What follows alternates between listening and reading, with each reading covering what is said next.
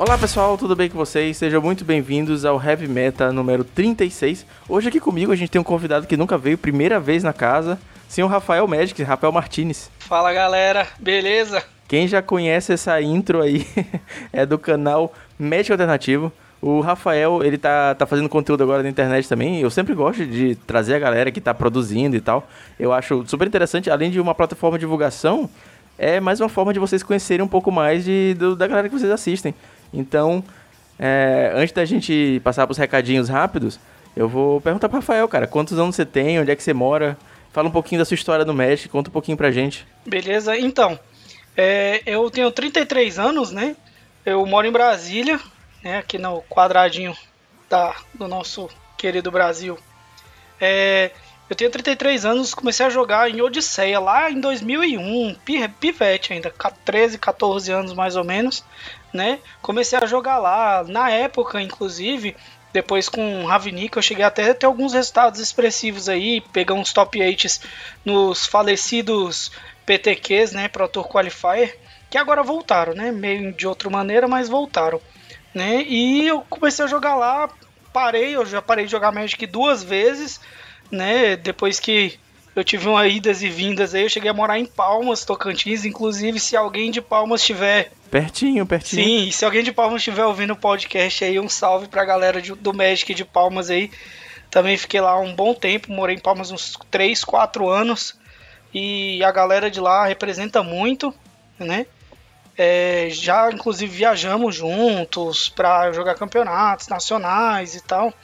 Então venho do Magic aí de anos, mas eu dei umas paradas duas vezes, né? Uma vez quando eu saí de Palmas eu parei, depois tentei voltar a jogar em lá para 2012, né? Quando começou inclusive mais ou menos a ascensão do Pauper aí, né? Eu cheguei a jogar em 2012, eu jogava de White Winnie no mall já né? Já, Pode crer. Já consegui até fazer na época, que era muito ruim. Sei se alguém jogava na época e pode corrigir se eu estiver errado, se a minha memória estiver falhando aí, mas cara, em 2012 fazer 5-0 era muito, não era tão bom quanto hoje em dia, né? O mall da época não era tão bom para grindar quanto hoje em dia, né? Pelo menos é a impressão que eu tenho da época que eu fiz esse 5-0 e dos 5-0 que a gente vem fazendo hoje em dia, né? Essa mudança do sistema da liga melhorou bastante, na minha opinião. Que inclusive antigamente o prêmio era em Buster, eu acho. É, o Carlos postou uma, uma foto recentemente dele. Ah, assim que era o 5-0 antigamente. Era uma porrada de, de booster lá e não tinha troféu, não tinha baú, não tinha porra nenhuma. Né? Sim, não tinha nada. Né? E aí eu cheguei a parar de novo de jogar Magic e voltei agora em 2016, 2017. Né? Voltei graças à pressão da minha namorada que eu tava sem jogar há um tempo, eu falava para ela do jogo e tal. Ela, nossa, você gosta tanto desse jogo? Eu falei, é, eu gosto, gosto muito do jogo. Então por que, que você não volta a jogar, né? Então eu acho legal uma mensagem aí a todos, né? Que eu voltei a, voltei a jogar por um incentivo da namorada, né? Que é uma coisa que eu sei que alguns jogadores enfrentam como uma dificuldade, para mim acabou sendo um facilitador. Sim, total. E aí eu voltei em 2016 a jogar, né? Cheguei a jogar T2 na época do Diamond Cat aí, né? Mas acabei me fortalecendo novamente no Pauper, né? Cara, e é uma história massa, porque eu me identifiquei pra caralho, na real. Porque eu também tenho 33 anos. E eu também comecei a jogar nessa mesma época. Foi, na verdade, um pouquinho antes de Odisseia. É, eu comecei a jogar, tava saindo Apocalipse, que foi a edição antes de Odisseia. E aí eu joguei com muito afinco até o final de Quinta Aurora, que foi o bloco de Mirrodin. Antes de sair com a Migal, eu parei, voltei para jogar T2 de Shadowmore, de Lauren, tava, tava no bloco também. Parei a, quando tava saindo a Lara e voltei exclusivamente para jogar Pauper em 2018. É, e assim como você, eu sempre falei do jogo, eu sempre lembrei com muito saudosismo do Magic. Mas o preço, cara, o preço não deixava eu voltar. E eu sempre falei assim, cara, quando for financeiramente saudável, eu vou voltar. Aí tinha duas opções, ou eu ficava rico ou o médico ficava barato. Nenhum dos dois estava acontecendo. Só que aí é, comecei a trabalhar com o Felipe, que gravava podcast comigo, e aí ele me apresentou o Pauper, eu falei, cara, beleza, agora eu consigo voltar a jogar. E aí tamo aí até hoje. Sim, bacana, né? Essa mudanças, né? Inclusive, quem joga desde 2001, você lembra dos formatos que tinha, né? Tinha falido Extended, né, com as rotações maiores que acabaram não vingando. É bem legal ver a mudança do jogo ao longo dos anos. Eu vi o Pauper né, nascer, achei que não ia vingar, inclusive, né, mas acabou que não só vingou, como hoje estamos aí com uma grande conquista para o nosso formato, que é a, o formato ser competitivo, né? E, e eu acredito que dentro em breve aí conseguiríamos ter campeonatos bem expressivos. Pauper aí, quem sabe um tão sonhado GP Pauper, né? Eu que eu tenho uma pegada um pouco mais competitiva, né? Então, para mim, quanto mais, maior o formato for, eu acredito que é melhor.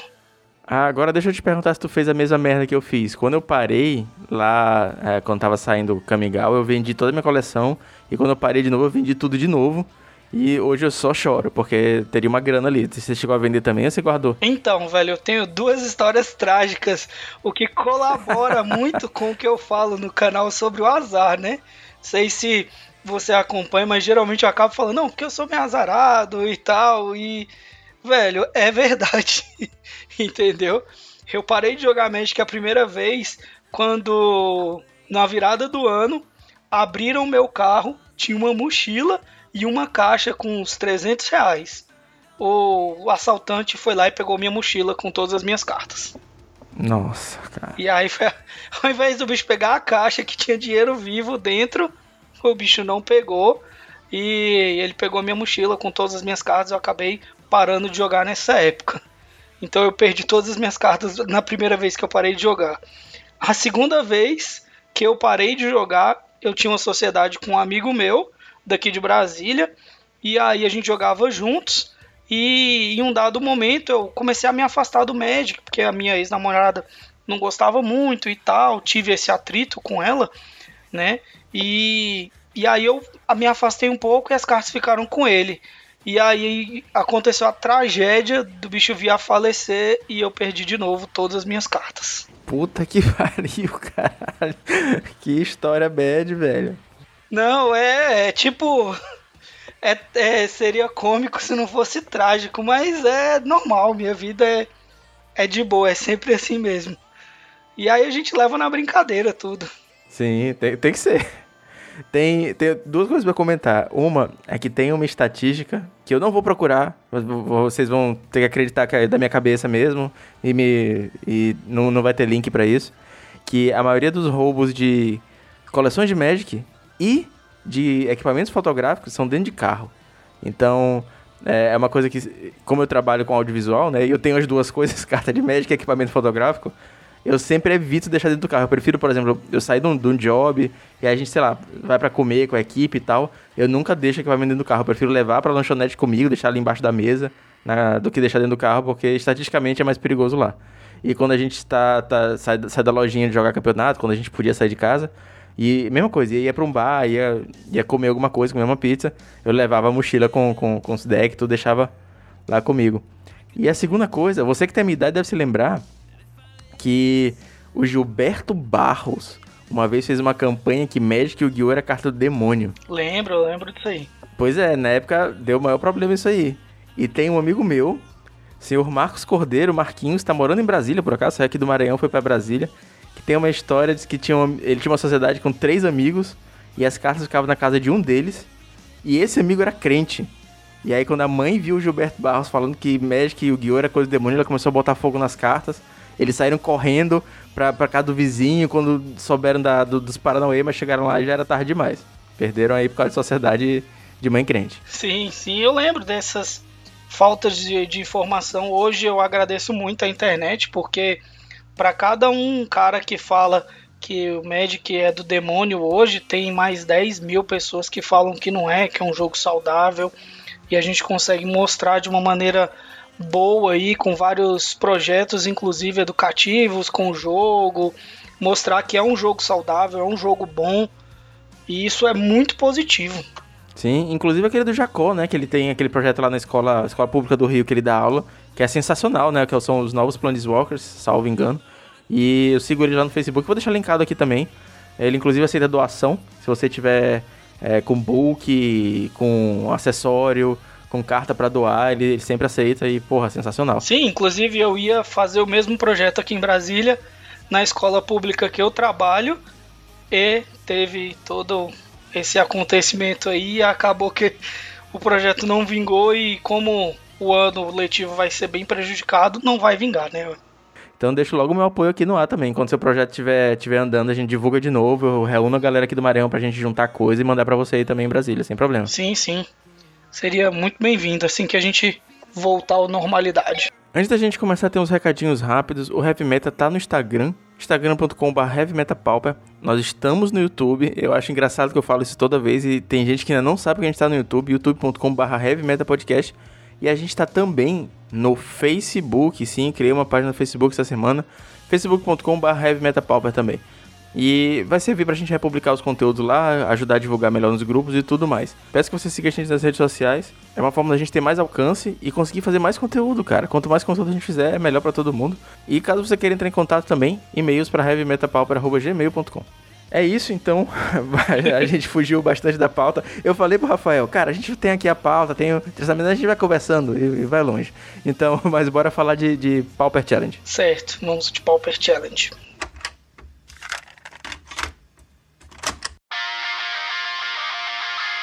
Galera, hoje a gente está testando um formato um pouquinho novo aqui no podcast, porque vocês já acompanham há bastante tempo, sabem que a gente sempre comentava lista por lista, o que, que a pessoa colocou, o que, que a pessoa tirou.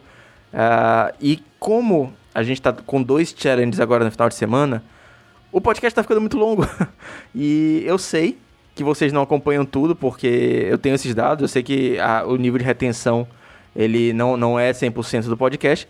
Então a gente vai tentar começar um formato novo. E a gente vai comentar só as listas que tem alguma coisa diferente. Ah, a lista tal me chamou a atenção pela uma carta. A gente não vai passar mais por cima de todas as listas, listas tiverem muito padrão, para a gente poder dar um pouco mais de atenção pro metagame e deixar o podcast com um tamanho mais agradável aos ouvidos. Se vocês. É, de, deixa nos comentários de onde vocês estiverem ouvindo. A gente está no Facebook agora também, né? Avisei no comecinho que se vocês estiverem curtindo esse formato novo, se vocês preferem de fato o podcast mais longo, então a gente vai ajustando aí, é, assim como a Wizards ajustou o metagame, a gente vai ajustando o podcast. E no Pauper Challenge de sábado, quem ganhou o Pauper Challenge de Izete Fadas, inclusive fazendo uma, uma final de Mirror, foi Igor Coelho, cara, que participa aqui sempre com a gente e é conterrâneo do Rafael. Sim, parabéns aí, o Igor, famoso All Eyes on Me, é, cara, Brasília tem muito jogadorzão bom, cara. No nível aí, desse, a competição na lojinha deve ser complicada. Sim, demais. Aqui tem uns jogador, inclusive tem outro também que joga bastante os Pauper Challenge e tal, que é o Matheus Ponciano.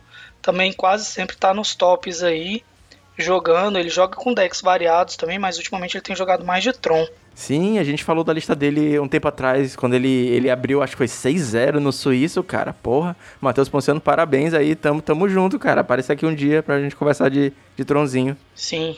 Aí eu vou fazer uma leitura rápida aqui do, do top 8 para vocês. Uh, o primeiro e segundo lugar foram os Zete Fadas, como eu tinha falado. O terceiro lugar foi um Dimir Delver. Quarto lugar foi o Hunter BR, que é o Cristiano também, brasileiro. Ficou de Elfos em quarto lugar. Quinto lugar foi outro Elfos. Sexto foi o R. Clint de Fogtron. Esse é, é um jogador europeu, a gente já falou dele aqui uma vez também. Que ele tá conseguindo jogar mais challenges agora por causa do período de quarentena e tudo mais. E tem esse challenge no horário novo agora também pra Europa. É, a gente teve outros Zete Fadas. E a gente teve o Dimir Delver do Luciano Guma. Luciano Guma, produtor de conteúdo, também já participou aqui do Heavy Metal. Ficou em oitavo lugar. Cara, o que, que você achou de, desse, desse metagame cheio de fadas? Cara, então, o para mim é o seguinte, é uma coisa que é a minha análise que às vezes eu faço do metagame é que o metagame ele é muito mais pela popularidade do que pelo resultado. Porque todos os decks paupers, para mim, os decks, claro, assim, os top tiers ali, se você pegar o 7, 8, 10 ali do Goldfish, eles têm uma boa win rate contra certos decks do meta. E o que eu percebo do, do reflexo do meta é o reflexo da popularidade. Um exemplo disso é o que aconteceu nas duas últimas semanas, que foi a ascensão do Mono Black, que era um deck que estava em baixa, e aí por um motivo completamente adverso, que foram os TPS, que acabam jogam muitos brasileiros e acaba aparecendo muito Mono Black, começou a ter uma ascensão de Mono Black e ele acabou ganhando uma visibilidade até exterior. E aí a galera do exterior falou: "Ah, não, estão jogando muito de Mono Black, então vamos muito de Mono Black". E aí, para mim, a virada do Izzet Fadas ocorre justamente com o Mono Black. Então, ah, tem muito Mono Black, tem muito Tron. A resposta é o Wizard Fadas. E assim o meta vai girando. Então, provavelmente os próximos aí eu poderia chutar, fazer uma vidência aí, ó. O próximo top 8 aí do sábado que vem, provavelmente vai aparecer bastante ou de uma quantidade razoável Boros e Boros Monarca. Chutando aí bem. É, eu concordo também. Eu acho que, que a gente tá nesse momento de readaptação, saca? Ah, apareceu o, o, o Monoblack, a gente tá tendo resposta e vai ter mais resposta agora com esse tanto de fada. E aí, pensando já mais um pouco na frente, começar Boros e Boros e Boros, o Tron volta, né? Sim, e assim vai indo, o meta vai girando. Eu vejo muitas pessoas reclamando, né? Especialmente hoje em dia, se você jogou a liga nos últimos sete dias da, da gravação desse podcast, que é do dia 20 do 5, você percebeu uma quantidade grande de fadas, santuários, e aí você pode pensar, nossa, é uma carta que tinha que estar tá com um alvo na testa do, do ban, né? Mas na verdade é só uma girada de meta. Semana passada o meta era completamente diferente. Então, o meta que eu, que eu vejo hoje é o famoso pedra, papel, tesoura, né? Onde cada deck sobe em uma determinada semana. E isso para mim é saudável, na minha opinião. Apesar de eu ter minhas ressalvas com o santuário, mas aí é uma coisa pessoal e eu sei que é pessoal e eu não misturo as coisas. Eu não acho que santuário deve levar ban, mas eu não gosto da carta. Então, fica essa dúvida aí. É, eu, eu concordo com você, apesar de, é, de eu não ter esse, esse desgosto todo com o santuário, eu acho que o meta tá saudável, saca? A gente, a gente tem alguns pilares que eles não estão se movendo, não tá aparecendo tanta coisa nova, mas eu sempre falo que isso é meio entendível, porque como a gente tem essa, essa limitação de cartas comuns, e a gente tem 20 e poucos anos de história de cartas comuns overpowered, é difícil uma carta conseguir entrar para mudar alguma coisa completamente, né? O Santuário é muito forte, ele entrou, mas tinha um deck para ele, né? Ele não entrou e formou uma coisa nova. Então, é difícil de fato aparecer um deck novo no Pauper, assim, eu não consigo nem imaginar. Acho que só mesmo downgrade, algum vacilo da Wizard, mas é aquela coisa, né? Tá, tá, a gente tem alguns, alguns decks, vários decks viáveis, a gente tá vendo aqui no, no, no top 8 a gente tem um, dois, três, quatro, cinco decks diferentes no top 8. É interessante. É interessante, cara. Eu gosto. Sim, é bom. E se você comparar o top 8 dessa semana, do sábado com o de domingo, se você comparar o top 8 desse sábado com o top 8 da semana passada, se você fizer um arquétipo aí, que inclusive quem faz esse trabalho muito bem aí é o cara do Mind Gears, né? Ele Sim, faz. grande Álvaro. Esse, ele faz esse trabalho aí da análise do meta e tal. Então, se você pegar um top 8 como esse, você vai falar pra mim, cara, tem que banir Santuário, porque tem três Izzet Fadas no top 8, sendo dois na final. Então, deve banir. Mas se você olhar um panorama mais geral, mais completo, você vê que tá balanceado sim. Antes da gente falar um pouquinho das listas, eu vou falar sobre os decks mais jogados. Eu sempre trago um top 3 de decks mais jogados e às vezes um, dois ou três decks como hoje ficaram empatados em terceiro. Então eu vou falar aqui os cinco decks mais jogados, né? O primeiro foi o Zed Fadas, né? sem surpresas, com 11 decks, né? 20% do, do metagame. O segundo foi o Mono Black Control, apesar dele não ter ido tão bem dentro do top 8, ele foi o segundo deck mais jogado. Terceiro, quarto e quinto lugar, empatados com seis cópias, foi o B Delver, Mono Blue Delver e o Elfos. Sim, e aí, se você levar em conta, ó, seis elfos, dois fizeram top 8, então é uma conversão muito grande do deck. Que ele é um deck. Total, que, leitura boa. Que ele é um deck que, que vai bem nesse meta aí, cheio de, de fadas, né? O, o, o Wizard Fadas pode ter um certo problema contra elfos. Que eu acredito que eles não estavam usando muitas cartas de side contra elfos, inclusive. Então você tem uma conversão de 6, 2 foram pro top 8, é um bom resultado aí. Isso é uma coisa que eu acho sensacional, cara. Essa visão além do, além do alcance que alguns jogadores têm, tipo, cara, o meta tá assim, eu vou jogar de elfos. Tipo, mesmo não sendo pet deck, a gente sabe que tem alguns jogadores, tipo Jar James, que joga sempre de Mono Blue, o Hellsalvo joga sempre de Tron, mas ter essa, essa visão e a habilidade de trocar de deck e jogar um campeonato com deck porque viu que a, a oportunidade estava do meta. Eu acho uma coisa sensacional, um dia eu chego lá.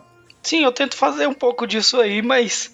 Mas. É, de uma maneira mais tosca, vamos assim dizer, né? Mais por brincadeira, vontade de mudar de deck do que realmente.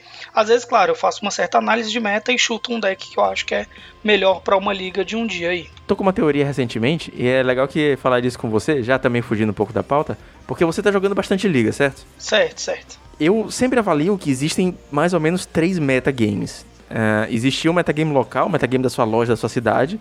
Existia o metagame das ligas existia o metagame do challenge. Só que o metagame local não existe mais, né? Porque a gente tá em pandemia, tá todo mundo em quarentena. Espero que vocês estejam em quarentena. E a gente foi. Esse metagame local substituiu-se pelo metagame dos, dos campeonatos independentes, né? A gente tem o, o PCT na terça, o Royale na quinta, o TPS no sábado, esses são os, os regulares. A gente tá tendo agora o Cards Realm Pauper Series, tá tendo Geek Pitch, tá tendo várias lojas também fazendo campeonatos, então é, eu acho que são três metas diferentes, saca? Tipo, é, se eu, eu, eu, vejo muita gente, inclusive o Carlos falou no, no Prime, que ele não tá jogando de gás, tá jogando de com, com o Spire Golem para fazer a mesma função, de bloquear boros. Só que, cara, eu não consigo jogar, tipo, um, um TPS, um Royale sem gás, porque tá cheio de Mono Black. Então, a gente tem essa avaliação. O que, que você acha de, dessa, dessa, dessas minhas teorias malucas aí, de, de dessas de três metas diferentes? Não, sim, inclusive, eu conversava com o Igor Coelho há um tempo desses aí sobre decisões de deck e aí ele me contou exatamente isso.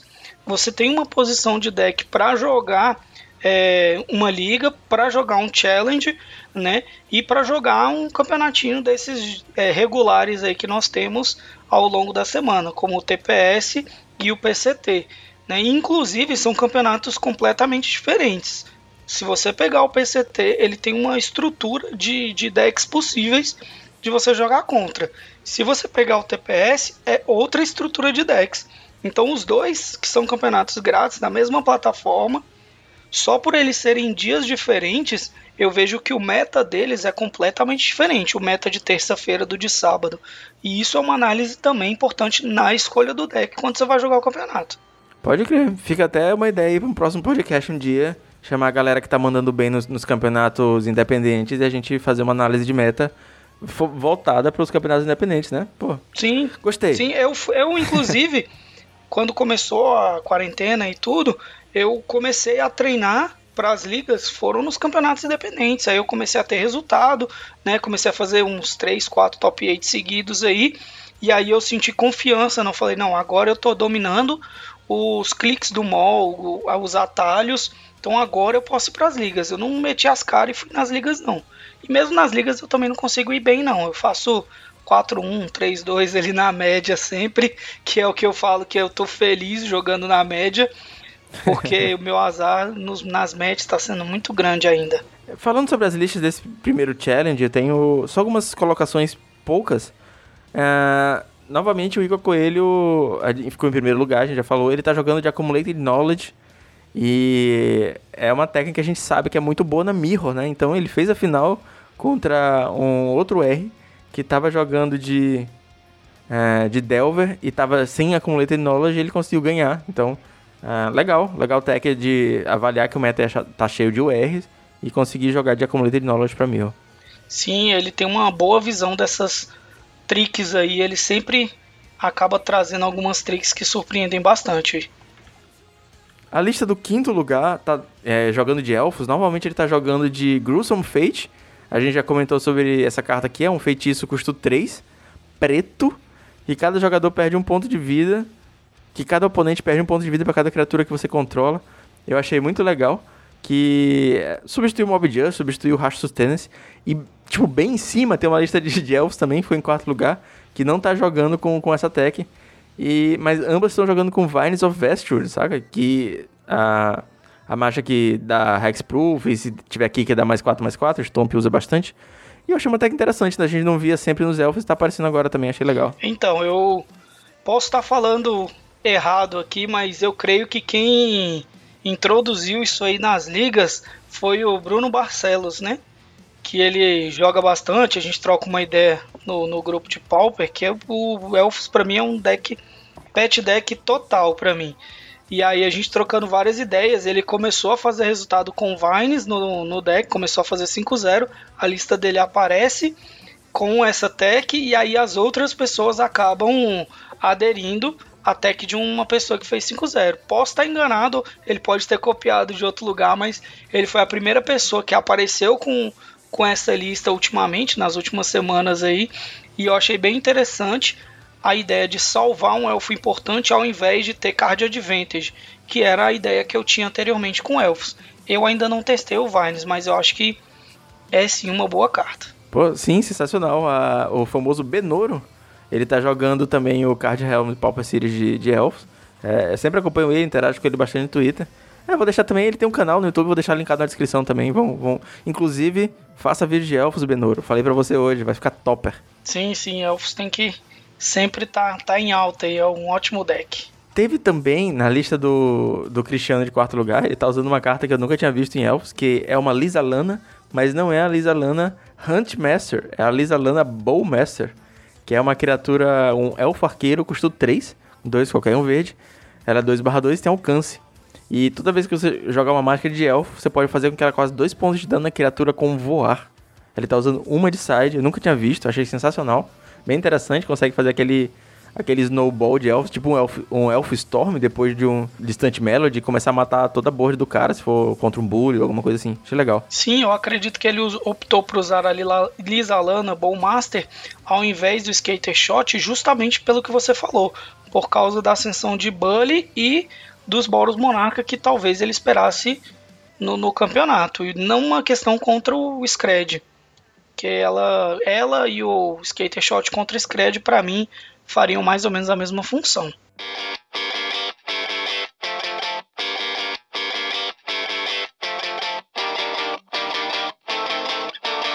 Domingo a gente teve um Pauper Challenge também e sem surpresas, uh, quem ganhou foi o Izete Fadas, o deck tá muito forte, tá muito bem no meta, Santuário, Rafael pode falar, mas é um pouco do desgosto dele, mas o Santuário de fato é muito forte. E eu fiquei sabendo que a final foi um split, mas ainda assim quem saiu por cima foi o Izete Fadas. O Scred pra mim tá um deck bom, porque ele tem as melhores emoções do, do Pauper. Vamos repetir o que o Carlos falou aí. Que ele falou no último episódio. Cara, o Scred é o melhor deck. Ele tem counter e tem as melhores emoções do formato. Você junta os dois, você tem um deck muito forte.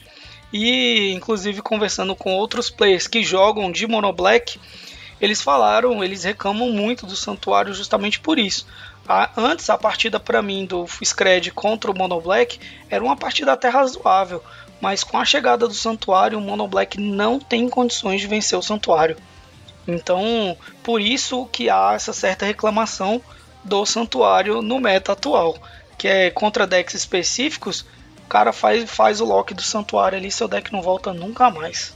Com certeza. É uma coisa que quando os primeiros screds começaram a surgir com o Santuário, Santuário Místico, lá para dezembro, final de novembro, a gente começou a ver as primeiras listas.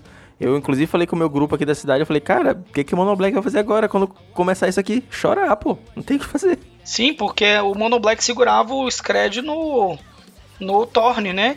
E agora, com mais acesso a counters, o Scred não vai conseguir segurar o Thor. O Thorne não vai conseguir segurar o Scred, né? O contrário. Vou fazer uma leitura do, do top 8 do domingo. Quem ganhou foi o Zé Fadas, do HJC. Segundo lugar foi o Affinity, eles deram um split. Amoras 27, brasileiro, em terceiro lugar de Orzol e Pestilência, né? BW Pestilência. R. Clint, mais uma vez, fez top 8, fez top 8 sábado e domingo. De Fogtron, a lista bem padrão no Hellsal. LSV, ele ficou em quinto lugar de Zé Fadas, ele passou em primeiro no Suíço. E aí, inclusive, rolou uma, uma polêmica no Facebook, ele falou sobre algumas cartas não, não serem boas e tudo mais, como o Echo and Truth. Uh, tem gente que concorda, tem gente que discorda, isso é uma discussão para outro momento. Mas é muito legal ver um jogador pro player, Hall of Fame, jogando Pauper Challenge. Uh, Boros Bully em sexto, Mono Black Control em sétimo e um Burn em oitavo. O deck mais jogado foi Zed Fadas novamente com 17. E o segundo lugar foi Mono Black Control com 12 cópias. E o terceiro lugar um Burn com 10 cópias. Sim, aí o que eu havia comentado. Se você pega o metagame de sábado e o metagame de domingo, são metagames diferentes. Então, mostra mais uma vez que o meta está bem saudável. É. E apesar de, como eu falei, às vezes a sua impressão do, do meta pode ser só tem Scred ou só tem Santuário, mas não, não é. O meta está bem variado e com bastantes decks fazendo resultado. Sim, eu achei bem legal o Amoras também ter aparecido lá de BW. BW é um deck que eu, que eu gosto muito. E eu fico feliz que ele tá, tá vendo o jogo. A gente tem um Tronzinho ali. Parece que tá, voltou meio tipo 2018, que o Tron tava sempre presente, mas não era tipo três cópias, era uma, duas.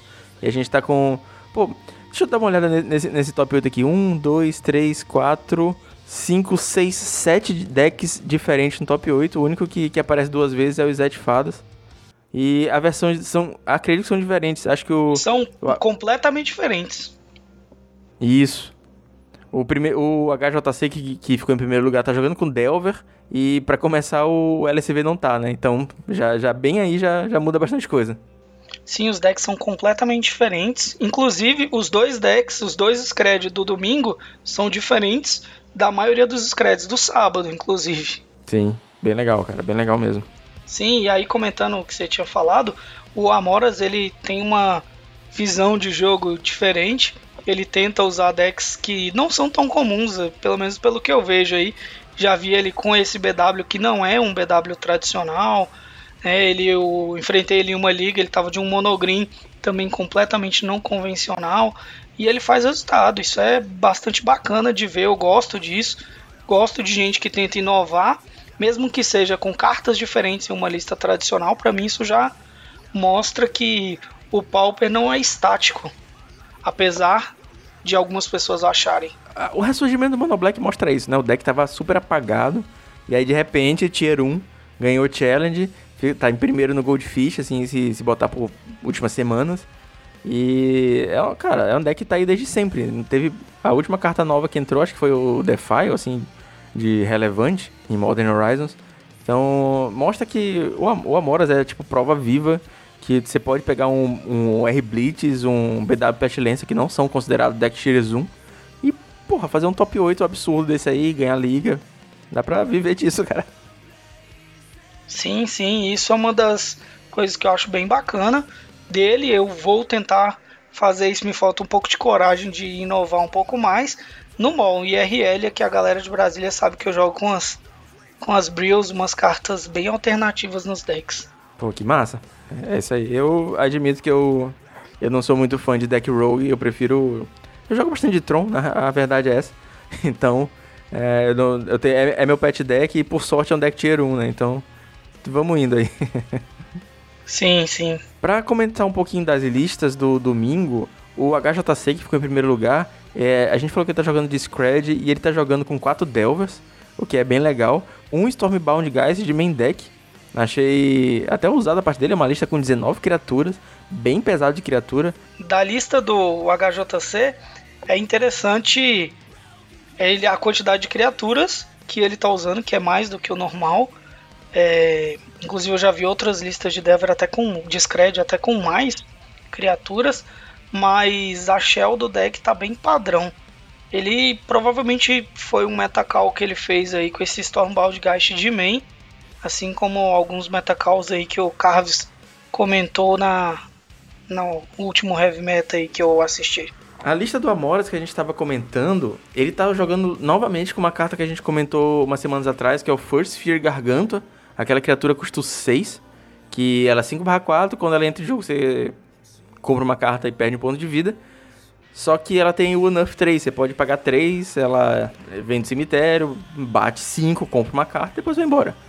É legal, ele tirou o, os monarcas do deck, o que por um motivo egoísta eu fico feliz porque ele fica mais barato, apesar dele estarem no sideboard. Mas é legal, cara. Legal ele tá inovando, tá vendo tech nova que acho que tá precisando, viu esse espaço de, de bater 5, comprar uma carta aí, custa 3. Bem legal. Sim, a First Sphere Garganto é uma carta interessante de comentar. Eu sempre pontuo que o, a parte mais legal para mim do Pauper é que o Pauper, ele para mim segue a essência do Magic, que é o card advantage, né? Você não tem cartas com power level muito absurdo no Pauper que consegue sobrepujar 3, 4, 5, 10 cartas do oponente de uma só vez. E a First Sphere Garganto, ela é uma carta que representa muito bem isso. Quando ela entra, você já perde um de vida e compra uma carta. Ou seja, ela entrou e você já repôs ela. Se o cara matou ela, ela já é um 2 para 1. Aí você faz o Unert nele. Se o cara matar ele no Unert, aí ele se torna uma carta que vai ser 2 para 4. Né? Então, 2 para 3 aí, né? Vamos assim colocar. Então é uma carta. Não, 2 para 3 não, né? Vamos fazer a conta direita aqui. eu sou de humana, você que se vira, você que lute aí com essas suas contas. Na verdade, ele vai ser uma carta, ele pode ser uma carta potencialmente 3 para 1 ou 4 para 1. Então, ele é uma carta muito boa nesse sentido. E eu acho que é por isso que ele tá aí ao invés do Torne. Né, ele entra, dá o draw, o cara mata. É, você faz ele no nerf, o cara mata de novo, ou dá um bloco. Então isso é muito, muito bom. E tem uma sinergia boa com o Runsec The Lab, né? Porque o, o Runsec olha as três cartas do topo do, do deck, você coloca uma na, uma na mão, o resto no cemitério já consegue dar o enough do, do Garganta, comprar mais carta. Essa questão que você tá falando do Card Advantage é, é um dos motivos que eu gosto tanto do Pauper, cara. É, de verdade, eu tenho muito amor por esse formato, porque ele pega os fundamentos do Magic e ele faz você ter micro decisões todo o tempo que vão influenciar na partida para sempre. Então, pô, essa carta aqui vai fazer 2 dois por 1, um, o Garganta vai fazer sinergia com outra coisa. Não tem um Planinauta que vai botar na mesa vai ganhar um jogo sozinho, ou uma carta muito OP que vai te carregar para sempre. É de pouquinho em pouquinho que você vai conseguir ganhar. Sim, e por isso que eu acho legal do Pauper é que o Pauper ele é o único formato. Eu fiz uma análise esses dias. Se você for fazer um raio-x do Pauper, o Pauper ele é o único formato do Magic que tem um monocolor de cada cor jogando competitivamente. E isso é um, para mim, representa totalmente o Magic, né? Diferente dos outros formatos com power level mais alto, você não vê um monogreen stomp no Legacy, isso aí é impossível, ou no Modern até bem difícil isso acontecer. E no Pauper você tem presente todos os arquétipos do Magic, do desde o agro puro, controle puro, você o combo, você tem tudo isso aí no Pauper e mostra que é um formato bem diverso, diferente do que algumas pessoas aí têm preconceito com o formato. É, é preconceito é uma coisa que existe mesmo, cara. Quando a gente estava começando a Liga Pauper aqui na cidade, eu falei com um amigo do meu cunhado, na real, e falei para ele, tipo, e pô, vamos lá, vamos jogar a Liga Pauper, eu tenho um deck para emprestar, o formato é massa, o campeonato tá, tá com desconto agora pra, pra galera, tipo, se interessar, sabe? Eles estavam fazendo uma inscrição mais barata. E aí o cara, não, negócio de jogar com carta comum não dá pra mim. Bicho, eu nunca mais falei com esse cara, eu apaguei o contato dele do celular. Sim, inclusive vários jogadores, como o Pauper se tornou competitivo, aí começou a ter os, os Latam Series aqui em Brasília, e aí outros jogadores de outros formatos começaram a jogar Pauper. Inclusive, um deles, o Matheus Ponciano, que está fazendo os resultados no mall, ele começou graças ao Latam. E aí, como ele viu a visibilidade no Pauper, ele começou a jogar, começou a curtir muito o formato e desde então ele joga bastante aí o Pauper. É o LSV mesmo, né? LSV fez top 8 agora. É um cara que deve ter tudo tudo de todos os formatos, ele joga o que ele quiser, a hora que ele quiser. Deve ter, sei lá, 10 Black Lotus, deve ter as porra toda, cara. Ele deve conseguir jogar vintage, deck top de vintage, tá aí jogando paupezinho, porque gosta, porque é legal. Sim, eu já vi umas gameplays dele do Pauper, até engraçado isso. É, na hora que, se a gente for comentar sobre as cartas, sobre as tricks dele no deck, eu vi uma gameplay dele, ele tem uma certa análise um pouco off meta, porque não tem como, você joga tudo, né? Você não tem como saber de todos os formatos. É. Mas é bem interessante isso, um jogador pro player pegou o deck aí e fez 7-0 na lata. É, a galera tá falando bastante nos grupos que ele não entende de, de Pauper, eu concordo. É, é preciso um pouco mais de, de familiaridade com o formato. Ele entende de Magic. Isso ele, ele vai saber tomar decisões certas na hora certa. Mas às vezes acho que a visão dele pode ficar um pouco de fato enviesada. Por ser uma, um plano mais geral, ficar olhando um pouco mais de longe. Sim. E acho que finalizando a parte de lista, tem mais uma carta que eu queria falar. O Mono Black ficou em sétimo lugar. Ele tá jogando com Obnixilis Cruelty de side. É uma carta bem legal que a galera não dá tanto valor. Eu gosto bastante, inclusive falei para um amigo meu botar enquanto ele ainda não comprou os Snuff Outs. Porque, cara, ela remove uma barreira, você não tem pulsa murasa que volta, não. Fica exilado, cara. Interessante pra porra. Sim, é uma carta que é, exila. Aqui em Brasília, é, alguns jogadores acabam utilizando o Unbake no side do deck, muitas vezes porque eu não tenho o próprio bilhete. E é uma carta que faz a mesma função do Obnilix.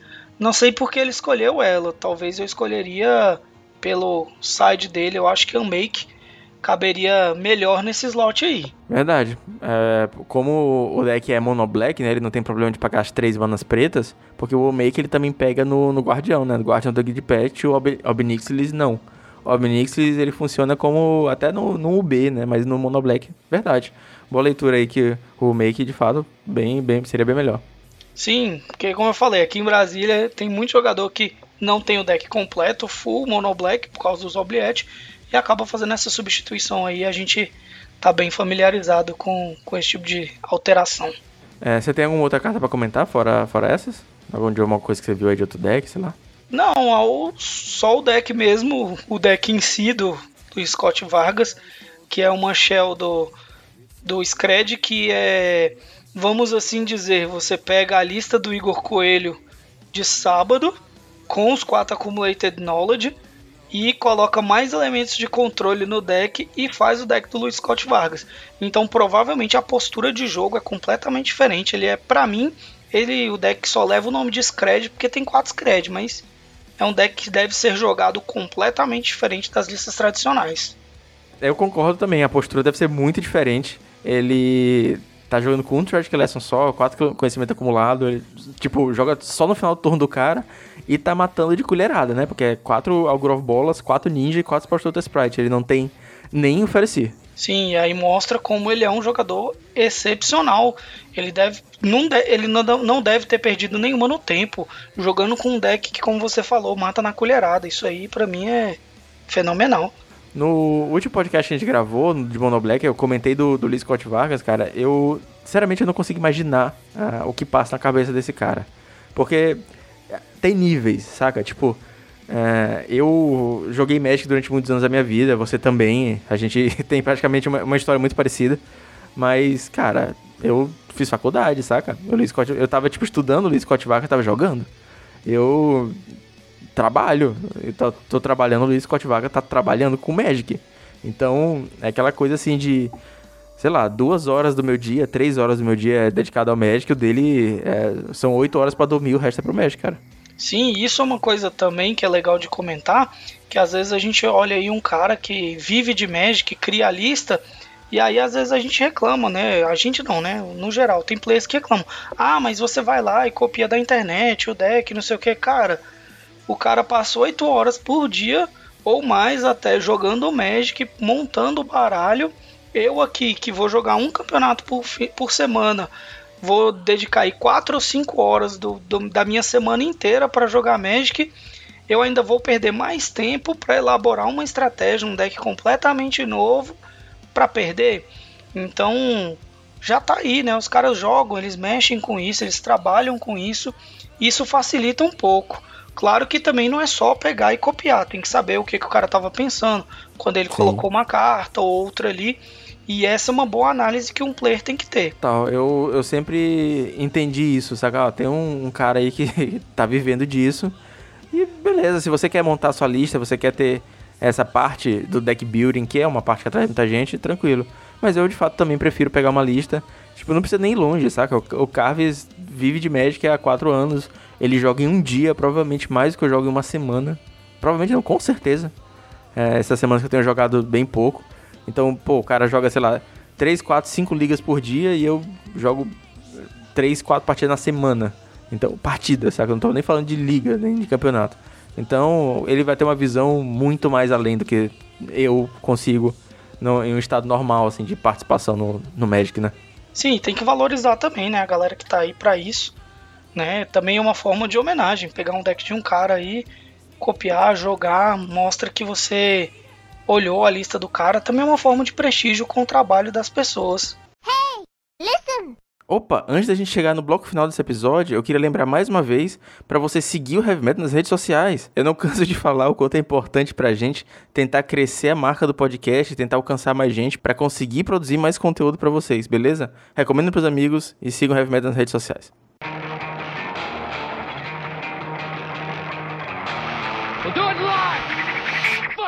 Dando continuidade ao podcast, hoje é dia 20 de maio e a gente tá fazendo um ano do, do aniversário do banimento de Gush, Gitaxian Probe e Daisy, que é uma coisa até hoje muito controversa.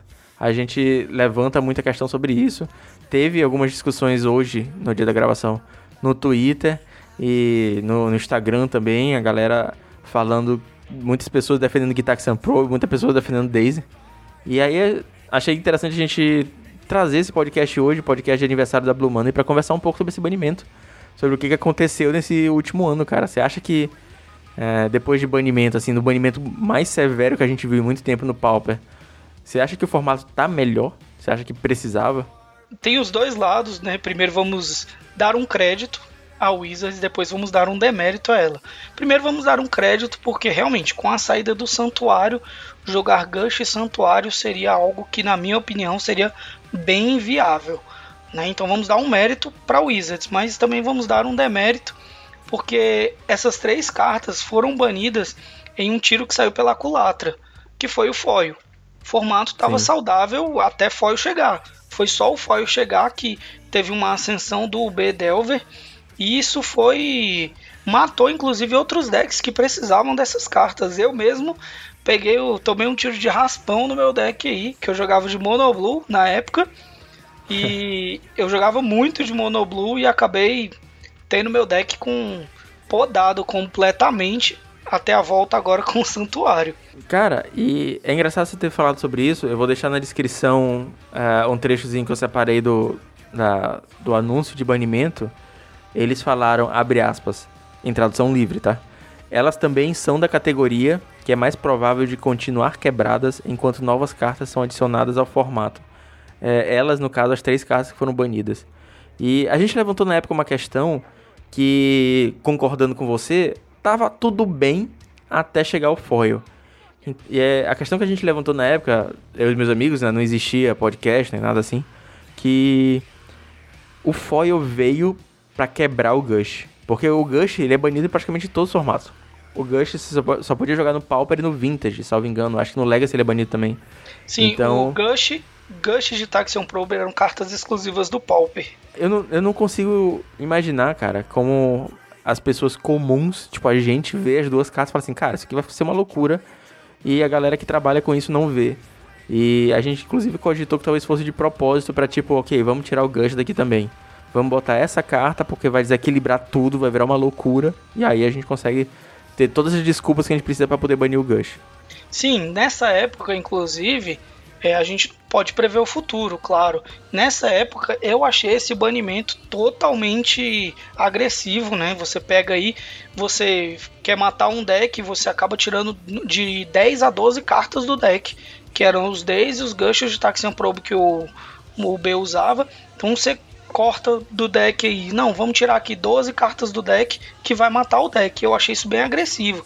Claro que depois no futuro a gente vê o Santuário Místico aí e fala, é, Santuário Místico. Apesar de que, opinião minha aí, a carta que para mim é a carta do meu coraçãozão mesmo é o Daisy. Essa carta eu gostaria de vê-la no Pauper de novo. Não sei se ficaria tão quebrada como algumas pessoas falam, mas é uma carta que eu gostaria do Pauper novamente. Hashtag volta Daisy. Eu gostava muito de Daisy também, cara, porque ele criava uma camada de, de decisões que você tinha que tomar, tipo, beleza, eu vou arriscar agora, eu vou jogar para cima do Daisy, será que ele tem Daisy? Ou eu vou jogar ao redor do Daisy? Então, tipo, era uma postura diferente que você tinha que aprender, tinha que tentar ler o deck do, do oponente. Então, pô, é, como eu falei mais cedo, eu gosto dessas coisas das micro decisões do formato. Eu acho que, que Daisy faz muita falta e um dos motivos do, do Tron ter ficado tão forte depois dos dois banimentos é porque as pessoas.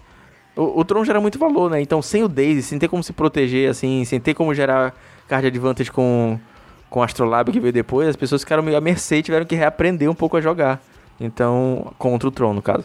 Então, um Daisy eu, eu, gostaria também, cara. Eu gostava de jogar com e contra Daisy. Sim, é uma carta que, apesar do Santuário, eu acho que não.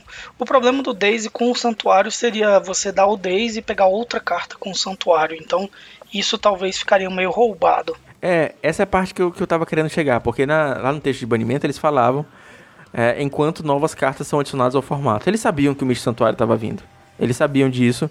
E eles criaram essa carta sabendo que ia dar merda. Então, é, não sei se precisava ter criado a carta dessa forma, saca? Tipo, vamos criar uma carta nova que vai impedir que as pessoas joguem com cartas antigas que elas gostam uh, e que jogam há 10, 15 anos, mais até, é, para poder empurrar uma carta nova. E a carta nova tá continuando quebrada do mesmo jeito, cara, porque, porra, Santuário é muito forte.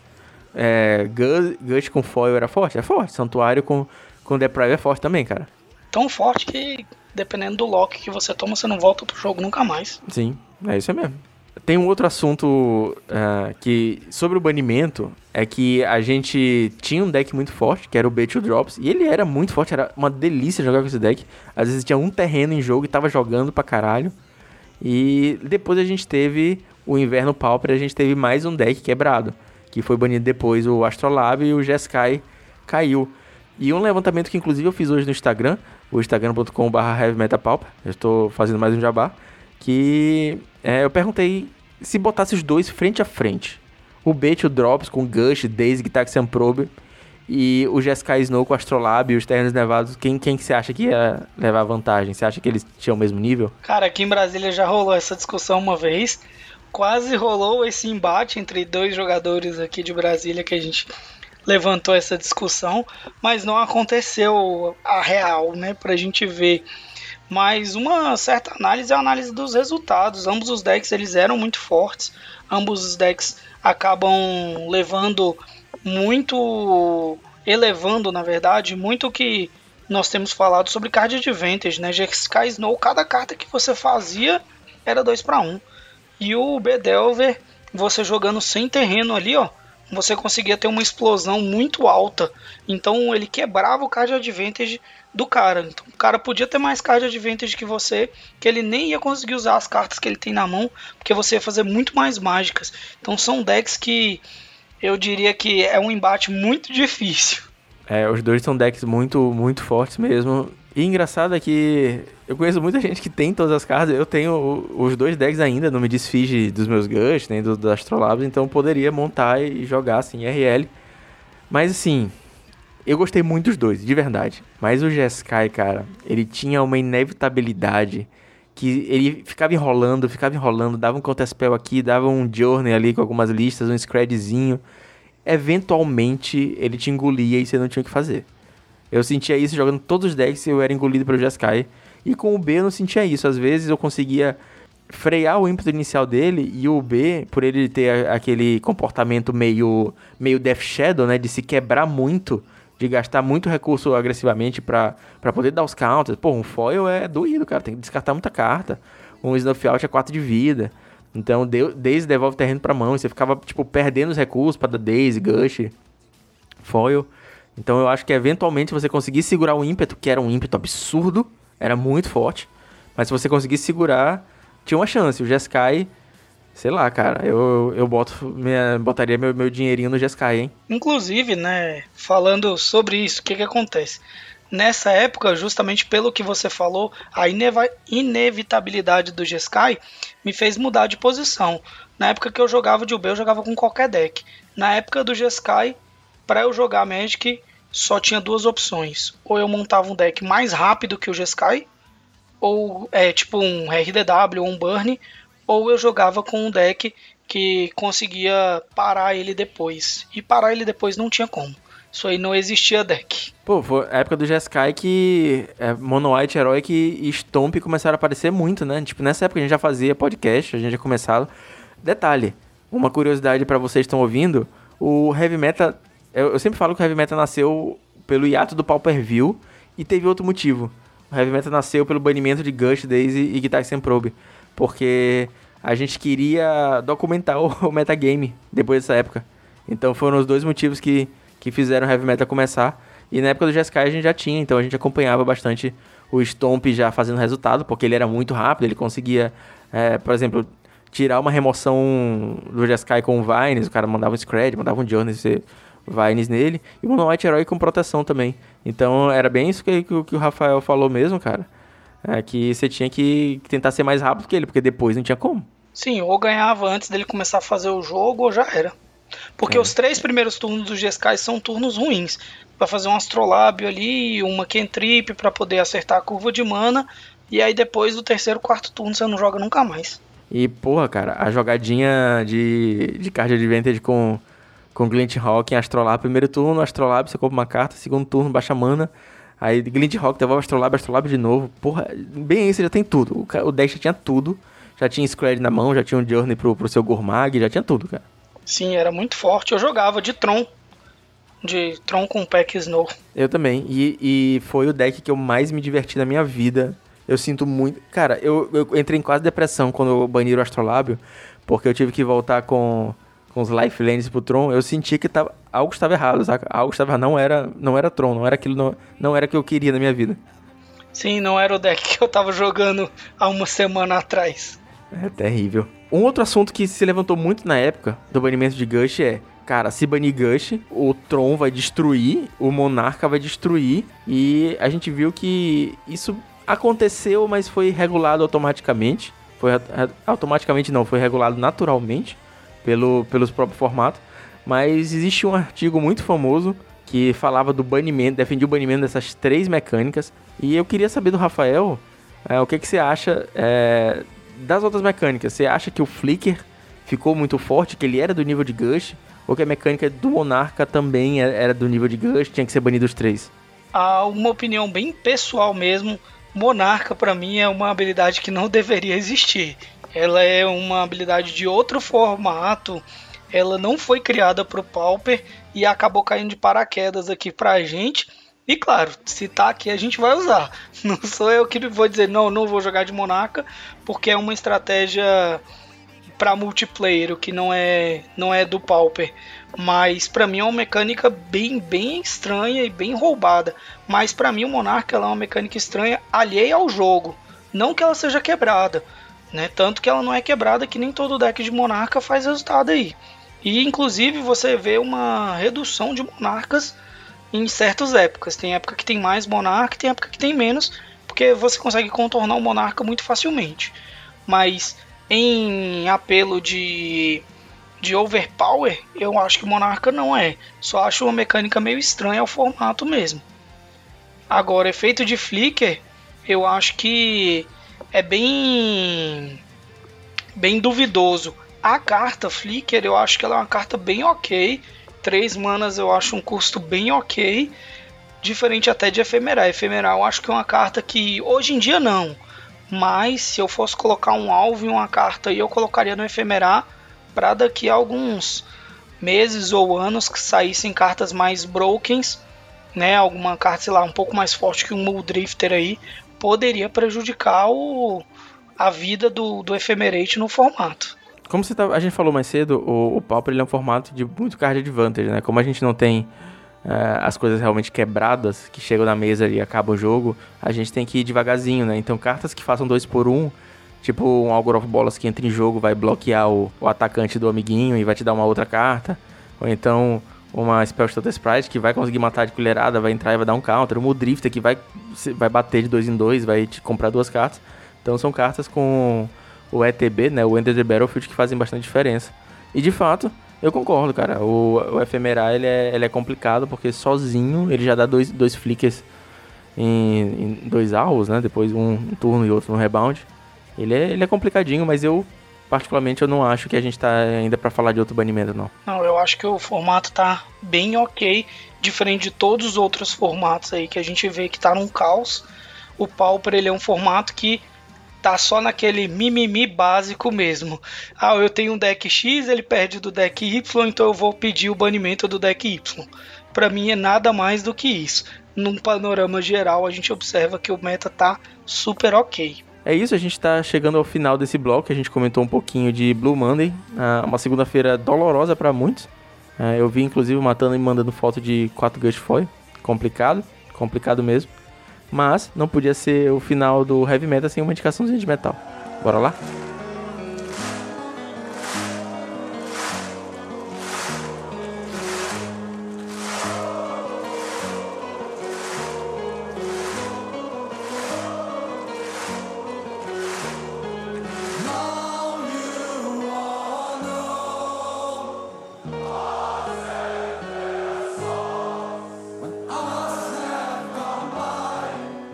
Então, é interessante que a minha adolescência se iniciou com heavy metal.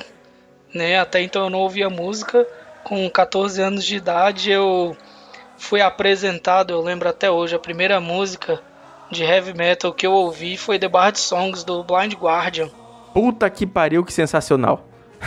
Desde então isso mudou completamente a minha vida.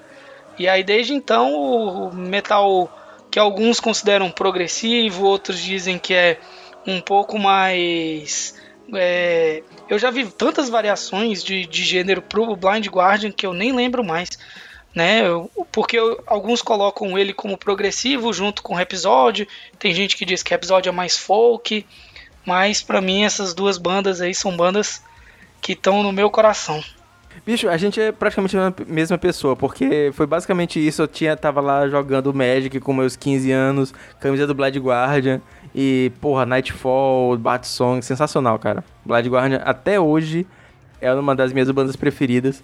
E teve um período, há uns anos atrás, que eu tava.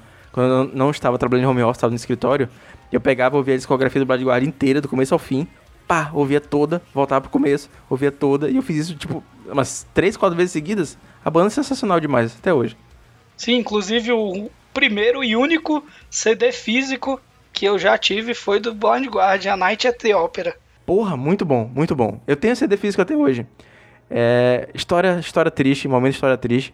O meu CD preferido do Blood Guardian até hoje é o Imaginations from the Other Side.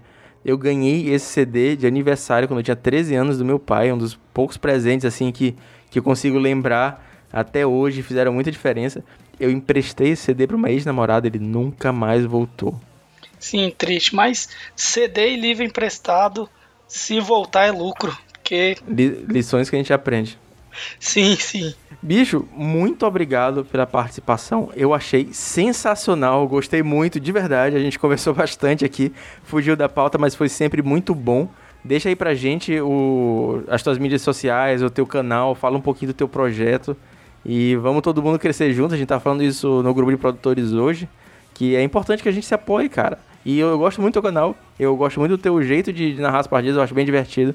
Então, fica aqui a minha indicação do médico alternativo e vou deixar a palavra pro Rafael também. Então, galera, eu sou o Martinez, conhecido nos vídeos aí como Martinez, Rafael Martinez, claro. É, sou do canal Médico Alternativo no YouTube.